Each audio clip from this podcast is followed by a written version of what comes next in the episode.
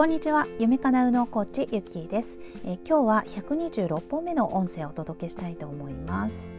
え、今日は、えー、子供のねしつけについてお話をしたいと思います、えー、皆さんはお子さんが挨拶をしないとか、えー、靴を揃えないとか、まあ、そういうこと気にされていらっしゃいますか？それとも全然気にしていないでしょうか？まあ、物は程度物にはよるとは思うんですけれどもやはりねそういう小さなことを一つ一つが、えー、子どもの何かを作っていったりっていうのはありますよね確かにね。はいえー、このねまあ、どういう形でもいいんですけれども自分はあのうち自分の子供をね、えー、しっかりと、えー、このいい子に いい子っていうかなんかこうしつけという意味で、えー、こう育てられているっていうふうに自信を持てていない方っていうのが多いって言われてるんですね。本に書いてあったんですけれども。まあ確かに今って、えっと、お母さん次第とかあと子供のねこの、えー、ねねしなければいけないとかルールをあのいっぱい増やすのは良くないとかっていうふうに言われているからこそどこまでどうやって伝えていいかっていうのにこう宙ぶらになっているあのお母さんっていうのも結構多いのかなと思うんですよね。あの昨日ねうちの息子がね、えー、あ今日の朝ですね、えー、あった出来事なんですけれどもあの連絡のノートをポンって私に投げてきたんですよ。で、えーまあ下の子はね結構あの緩やかにあまりあの礼儀正しさとかも教えずにね過ごしてはいたんですけれどもさすがに物を人に投げつけるっていうことに対して、えー、何の気持ちもないのかなっていうので、えー、ちょっとびっくりしたんですね。であのうちの兄ね中学生の息子もちょっとびっくりして 何考えてんのみたいな感じですっごいあのなんか冷ややかなあの空気が漂ったっていう感じなんですね。でもこの時あの私がすぐ分かったんですけれども本人は全然悪気がなかったっていうことなんですね。はい、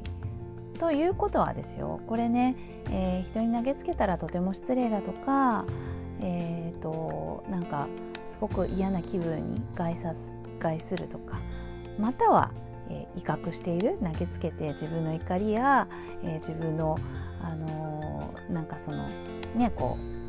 う怒ってんだぞっていうことを伝えるとかねそういう意味でやっているっていうのではなさそうだったんですね。はい、でなんでこの時にですねなんで投げたのっていうふうにまず聞きました。そしたらあの2つのことをね一緒にやりたいからだっていうふうに言ってたんですね。っていうのはその私にその手帳を渡してもう一つ、えーと、本の本を取ってきてみたいなことを同時にしたかったみたいなんですよね。まあ、投げるから早いっていうことでもないしそれ以上に投げるってどういうことなんだよっていうこともひとまず言ったんですね。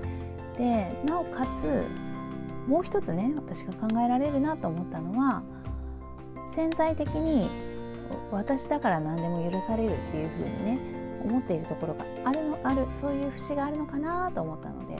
一応その件も言いましたもしこれが